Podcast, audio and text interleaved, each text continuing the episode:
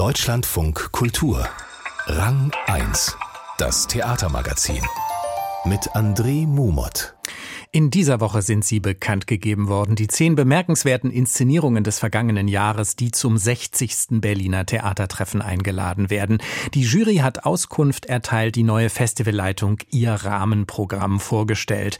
Wir schauen heute auch noch einmal genauer hin und sprechen mit Regisseur Philipp Preuß. Sein Hamlet ist eingeladen und damit auch ein Haus aus der Bühnenperipherie, das Anhaltische Theater Dessau. Seit dieser Woche wissen wir wieder mehr über die wichtigen Festivals des Theaterbetriebs. Gestern wurde bekannt, dass Milo Rau vom NT Rent nach Wien wechseln wird und dort ab 2024 die Wiener Festwochen leitet. Einen Tag davor stellte das neue vierköpfige transnationale Leitungsteam die Auswahl für das 60. Theatertreffen in Berlin vor, das dann im Mai beginnt. Wien ist auch hier dabei, zweimal sogar, aber auch ein kleineres Haus aus der sogenannten Provinz. Der Hamlet aus Dessau reist reist nach Berlin. Aber bevor wir gleich Regisseur Philipp Preuß dazu gratulieren, noch ein kleiner Überblick über das, was anders wird unter der neuen Theatertreffenleitung. Susanne Burkhardt hat sich das für uns angeschaut. Die gute Nachricht zuerst. Das Theatertreffen verzichtet auch weiterhin, zumindest vorerst, auf eine Internationalisierung der Zehnerauswahl. Von einer osteuropäischen Erweiterung des Sichtungsraumes für die Kritikerinnen-Jury, die sich Festspielintendant Matthias Pees ursprünglich wünschte, ist keine Rede mehr. Internationaler sind jetzt dafür nicht nur das Theatertreffen Leitungsteam mit Herkünften aus Polen, der Ukraine und Deutschland, sondern auch das neue Rahmenprogramm. Das besteht aus zehn Treffen, also zehn Diskursformaten, wie Mitleiterin Martha Hewelt erklärt. Die zehn Treffen sollen die zehn bemerkenswerten Inszenierungen umrahmen, umgarnen und umarmen. Die ersten fünf Treffen stellen wir Ihnen nun vor in polnischer Sprache. Ich übergebe an meine Kollegin Joanna Nuskowska und ich bitte Sie nun, die Kopfhörer aufzusetzen. Und dann stellt die polnische Aktivistin und Theatermacherin Joanna Nuskowska einige dieser transdisziplinären internationalen Begegnungs- und Austauschformate vor, zum Beispiel zum russischen Angriffskrieg in der Ukraine oder der belarussischen Protestbewegung. Das Theatertreffen 23 fragt, wie wir Verantwortung gegenüber denjenigen zeigen können, die ihre persönlichen und strukturellen Voraussetzungen verloren haben, im Theater zu arbeiten und Kunst zu schaffen und diskutiert entsprechende Aktionen aktuelle Beispiele aus dem mitteleuropäischen Raum. Weitere dieser Treffen setzen längst etablierte Diskursformate wie zur Gleichberechtigung in den Theatern unter neuen Namen fort. Da gibt es ein Trans-Feminist-Treffen, ein Her Story-Treffen, ein Green-Treffen, ein Diversity-Treffen und, besonders verheißungsvoll, ein Emptiness-Treffen, laut Nuskowska eine demokratische Meditation, in der schwierige Fragen gestellt werden sollen. Im Rahmen dieses Treffens werden auch schwierige Fragen gestellt. Manchmal erfordern die äußeren Reize, Handlungsimpulse und Reflexion auch eine aktive, konzentrierte Stille. Dieses Treffen, Emptiness-Treffen, stellt einen Raum des Nichts mitten im Trubel des Festivals bereit. Wie Fragen dann in absoluter Stille beantwortet werden können, das bleibt erstmal noch genauso unverständlich wie die konkrete Ausgestaltung der zehn neuen Formate und die seltsam freudlose Distanz zum eigenen Festivalprogramm der Zehnerauswahl, die einem Publikumsfest zu werden verspricht. Zumindest ist dem neuen Leitungsteam offenbar bewusst, dass die Theater in Sachen Internationalität längst in der Gegenwart angekommen sind. Festspielintendant Matthias Pees. Ich glaube, dass das Theater selbst in den letzten 20 Jahren erheblich vorgemacht hat, wie Sprachbarrieren überwunden werden können, mit welchen unterschiedlichen Mitteln, ob es sich um Moderationen und Mediationen zum Teil von Schauspielerinnen und Schauspielern auf der Bühne handelt, ob es Unterübertitel sind, Simultanübersetzungen, Vermittlung oder auch mal das Aushalten von etwas, was man nicht versteht.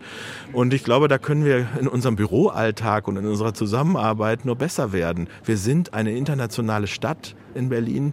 Wir sind auch, glaube ich, ein Land, äh, das so divers geworden ist, dass das Überwinden von Sprachbarrieren zu einer alltäglichen Herausforderung geworden ist. Und auch im Alltag des Theatertreffen Leitungsteams und der Kritikerinnen-Jury hat das wunderbar funktioniert. Und was bleibt beim Alten? Die im Rahmen des Theatertreffens verliehenen Preise wird es weiterhin geben, so wie die Frauenquote für die Zehnerauswahl und das internationale Forum mit Theatermachern aus aller Welt.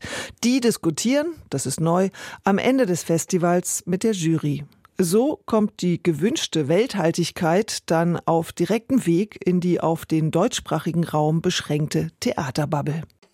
Susanne Burkhardt hat einen Blick geworfen auf das Diskursprogramm des Theatertreffens. Im Mittelpunkt aber stehen nach wie vor die zehn bemerkenswerten Inszenierungen des vergangenen Jahres. Die großen Theatermetropolen haben abgeräumt bei der Auswahl der sieben Theatertreffen Jurorinnen und Juroren. Jeweils zwei Einladungen können Wien, Berlin, München und Bochum auf sich vereinen. Daneben gibt's noch einmal Basel und ein Haus, das als ungewohnter Festival-Außenseiter seinen Hamlet in die Hauptstadt schickt. Das Anhaltische Theater Dessau. Da gab es im März letzten Jahres eine Version des Shakespeare-Klassikers, die für Furore gesorgt hat, für Irritation und Kritikerbegeisterung. Inszeniert hat Philipp Preuß, mit dem ich vor unserer Sendung sprechen konnte. Erst einmal habe ich ihm natürlich gratuliert und ihn gefragt, ob ihn die Nachricht bei den Proben erreicht hat, die er gerade in Mülheim am Theater an der Ruhr abhält. Ja, also wir waren nicht bei der Probe, weil wir hatten erst später Probe. Aber die Ramallah, Ramallah Sarah Aubrecht, die auch das Bühnenbild gemacht hat für Hamlet, hat sich den Livestream angeguckt. Und da haben wir das dann erfahren und waren ja auch die Nummer 10. Also die Spannung war ziemlich hoch und wir haben uns natürlich alle wahnsinnig gefreut. Und dann, ja, abends haben wir das dann auch gebührend gefeiert und, und viele haben uns gratuliert und es war, war sehr, sehr, sehr schön, sehr toll. Das heißt, das Theatertreffen wird ja eigentlich jedes Jahr aufs Neue von ganz vielen Leuten kritisiert. Da wird auch immer gemeckert, sich empört, was die Auswahl anbelangt und die Kriterien und wer da überhaupt auswählt. Aber es hat schon mhm. noch diesen Nimbus offensichtlich, also auch für Sie, dass Sie sagen, das ist eine ganz besonders große Auszeichnung, die man mit so einer Inszenierung erreichen kann? Ja, es ist schon so eine Währung, glaube ich. Ne? Ich meine, das hängt natürlich auch mit dem Theatersystem selber zusammen dass das Theatertreffen quasi, das ist eine Form von Wertschätzung, wo eine Arbeit natürlich anders in den Fokus kommt. Ne? Was natürlich vielleicht so eher was nicht so Tolles dran ist, wenn sich so ein ganzes Theatersystem an einem Theatertreffen orientiert und denkt, das muss unbedingt zum Theatertreffen kommen. Und das ist dann, sag ich mal, so eine Art einzige Währung für Kunst. Und das, das ist es nicht. Das ist ja auch viel Zufall dabei ja, und, und halt, wie sich vielleicht auch ein Stoff gerade extrem einbrennt in die Gesellschaft und aktuell ist. Und ich denke auch, dass vieles zum Beispiel in der Provinz übersehen wird. Oft mhm. kommt mir so in den Metropolen das Theater oft provinzieller vor als in der Provinz, wo wirklich auch sehr, sehr tolle Arbeiten, sehr mutige, radikale Arbeiten sind, die man dann vielleicht so gar nicht am Schirm hat. Ja, das zeigt sich ja auch durchaus in der diesjährigen Auswahl. Also da ist zwar Basel und eben jetzt Dessau, aber alle anderen eingeladenen Stücke stammen aus den großen Häusern, den großen Metropolen, eben aus Wien, aus München, aus Berlin und Bochum. Und ich glaube, gerade für so ein Haus wie Dessau ist es ja wahrscheinlich schon auch mal eine große Genugtuung, so eine Anerkennung zu bekommen und zu zeigen, wir machen hier eigentlich ein Theater, das für sehr, sehr viele Menschen interessant sein könnte. Ja, ich glaube, das ist auch wichtig innerhalb von so Häusern in der Peripherie selber, dass man die motiviert, dass sie solche Sachen auch machen. Ne? Weil dass das natürlich so einen Mut bedeutet, ist ja zum Beispiel dem, dem Leiter, dem Alexander Kohlmann auch zu verdanken, dass er wirklich den Mut hat, solche, sag ich mal, riskanteren Projekte auch dann zu vertreten und dafür einzustehen.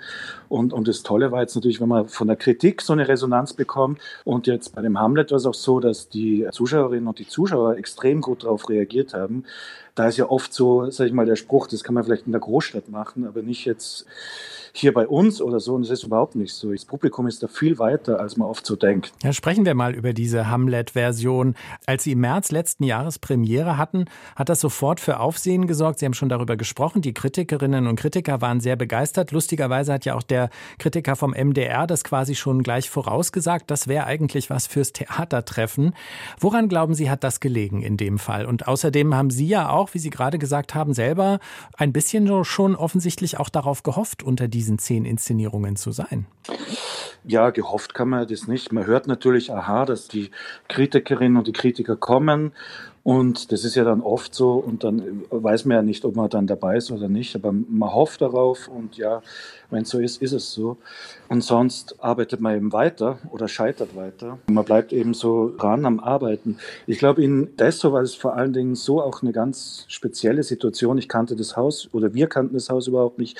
Es ist ein unglaublich großes Haus. Es ist ja so ein, glaube ich, so ein Wagner, eigentlich so ein Opernhaus, was auch nicht renoviert ist und hat eine ganz, auch so eine historische Aura auch dort. Eine, eine finde ich auch eine Machtaura und eine beklemmende.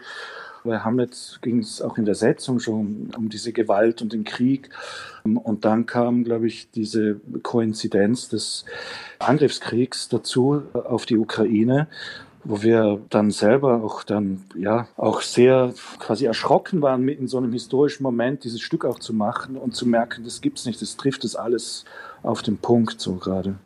Ihre Inszenierung arbeitet mit aufgesplitteten Rollen und kulminiert in einem gewaltigen Loop. Alles geht am Ende von vorne los. Die Geschichte wiederholt sich zwanghaft.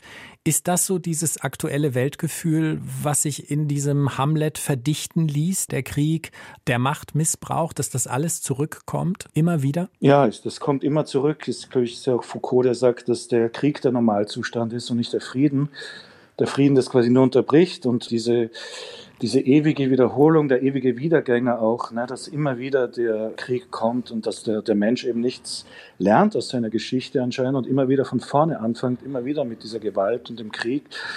Klar, das ist in diesem Stück und, und das, also bezeichnend in dem Stück ist, oder was wir auch denken, so für uns so entdeckt zu haben, ist auch dieses Zaudern, dass das ganze Stück eigentlich, also ich habe den Hamlet dann auch so, so als wie als Zauderkönig beschrieben, dass eigentlich diese ganze Gesellschaft wie in einem Limbo lebt. Also sie kann sich quasi nicht mehr entscheiden für eine Gegenwart und gar nicht für eine Zukunft, sondern in einer Form von Hauntology, also einem gespensterhaften, spukhaften Leben sich nur noch für die Geschichte und die Erinnerung und da gar nicht mehr rauskommt aus dieser Echokammer, ja, aus dieser dunklen Echokammer, die so überhaupt keine Entwicklung hat. Und ich finde, das hat ganz viel mit unserer Gesellschaft zu tun. Ne? Man kann sich nie klar sagen, bei, bei Hamlet ist zum Beispiel der König ermordet worden oder ist er wirklich, ist das quasi nur die Paranoia von Hamlet? Ist Hamlet verrückt oder spielt er nur verrückt? Ich finde, Shakespeare hat das extrem in der Schwebe gehalten, permanent, ohne wirklich eine Antwort zu geben.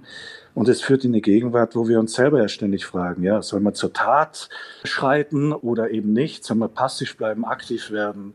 Was sind die Dinge eigentlich, die eben nur im Kopf stattfinden? Bleibt es im Kopf? Bleibt es virtuell oder ist es dann, wird es real? Und da haben wir gemerkt, wow, also das ist wie ein Stück über unsere Gegenwart, absolut, ja. Und wie reagiert dann das Publikum in Dessau? Das ist ja doch eine offenbar sehr radikale Inszenierung, also eine, in der man am Ende auch nicht weiß, soll man sitzen bleiben, soll man sich das jetzt nochmal anschauen, soll man den Saal verlassen. Das ist ja eine Herausforderung. Ist es dann bei dem Publikum, das sicherlich solche Herausforderungen nicht unbedingt jeden Tag im Theater erlebt, sehr gut angekommen? Ja, es ist unterschiedlich, glaube ich. also auf jeden Fall blieben die Leute dran. Also die Schauspielerinnen und Schauspieler arbeiten stark mit Loops, mit GIFs, mit Wiederholungen. Das geht auch in was, sage ich mal, in was Unbewusstes und in was Triphaftes, was sehr in so ein Albtraum führendes rein. Und ich glaube, da haben die Zuschauer auch inzwischen auch Seherfahrungen, sei es über Filme, Serien und so weiter, wo, wo die damit umgehen können. Klar gibt es dann Leute, die sagen, das ist nicht unser Hamlet und die immer noch denken, Theater muss quasi nur Literaturtheater sein oder eine Nacherzählung.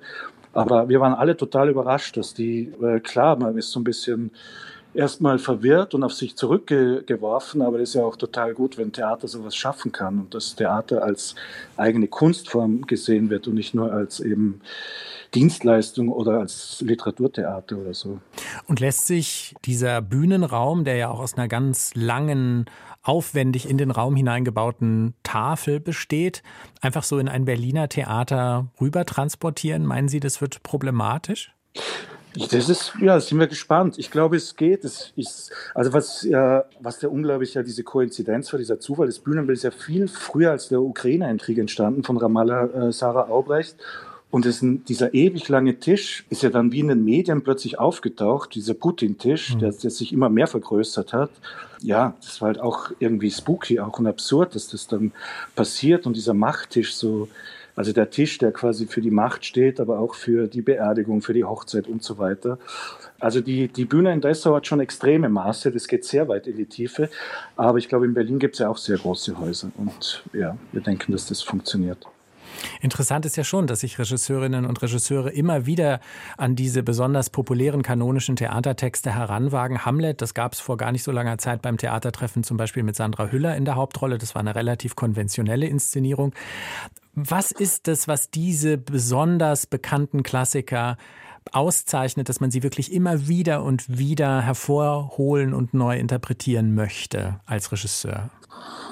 Mm, na, ich glaube, ein Klassiker wird ja dann zum Klassiker, wenn er eben bearbeitet und befragt wird. Und es steckt im, im Klassiker eben eine, eine, eine Frage drin, die einfach noch nicht beantwortet ist. Und darum wird diese Frage immer wieder gestellt. Also wenn äh, Büchner fragt, was ist das, was in uns lügt, stiehlt, hurt und mordet, ist halt diese Frage nicht beantwortet, anthropologisch für den Menschen. Die Geschichte ist nicht beantwortet. Wir sehen gerade jeden Tag, wie sich das wiederholt. Also brennt es den Menschen auf den Nägeln und es gibt eben Menschen davor, die sich eben genauso schon damit beschäftigt haben. Es gibt anscheinend so etwas, was universell ist und was quasi ein universelles Interesse des Menschen und, und provoziert oder evoziert. Wenn Sie jetzt an den Mai denken, ans Theatertreffen, Sie werden dabei sein. Gibt es was, worauf Sie sich besonders freuen? Vielleicht sogar eine der Inszenierungen, die eingeladen sind, die Sie selber besonders gerne sehen möchten? Also ich freue mich mal erst, dass alle dann äh, kommen, möglichst viele, auch an, von den Häusern vielleicht vielleicht, wo wir vorher gearbeitet haben schon und dass man sich dann äh, trifft. Also meist zwar immer so im Theater und so, aber eigentlich ist es ja auch gerade durch die lange Corona-Zeit, glaube ich, ist es extrem toll, wenn man ins Gespräch kommt mit den Kolleginnen und Kollegen und sich mal wieder austauscht, warum wir überhaupt Theater machen, Theater machen wollen.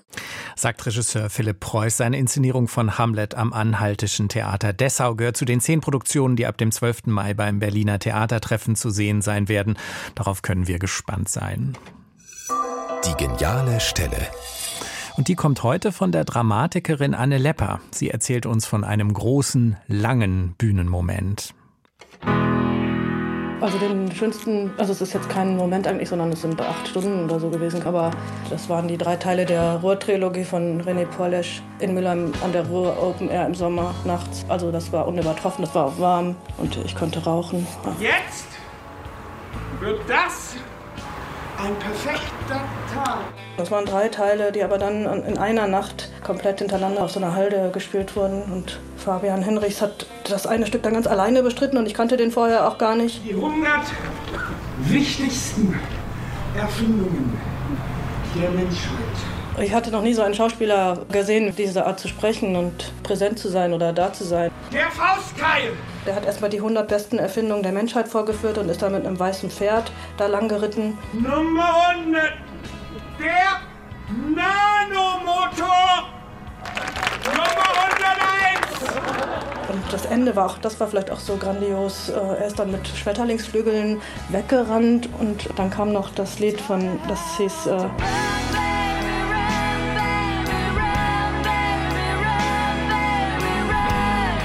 Run Baby Run von Sheryl Crow oder so. Das ist ein total schlimmes Lied, aber in dem Moment wirkte das wie der beste Popsong aller Zeiten und es war alles so wunderbar und alle waren glücklich. Also das Publikum war glücklich, die SchauspielerInnen, weiß ich nicht, die waren wahrscheinlich erschöpft oder vielleicht auch glücklich, aber es war irgendwie so ein Moment der Harmonie und des großen Glücks, den Abend da zusammen erlebt zu haben, das, oder die Nacht, das war toll und nachher mit dem Auto in den Sonnenaufgang hinein. Es war, ja, besser wird es, glaube ich, nicht, als es damals gewesen ist in Mülheim an der Ruhr. Das war toll, ja.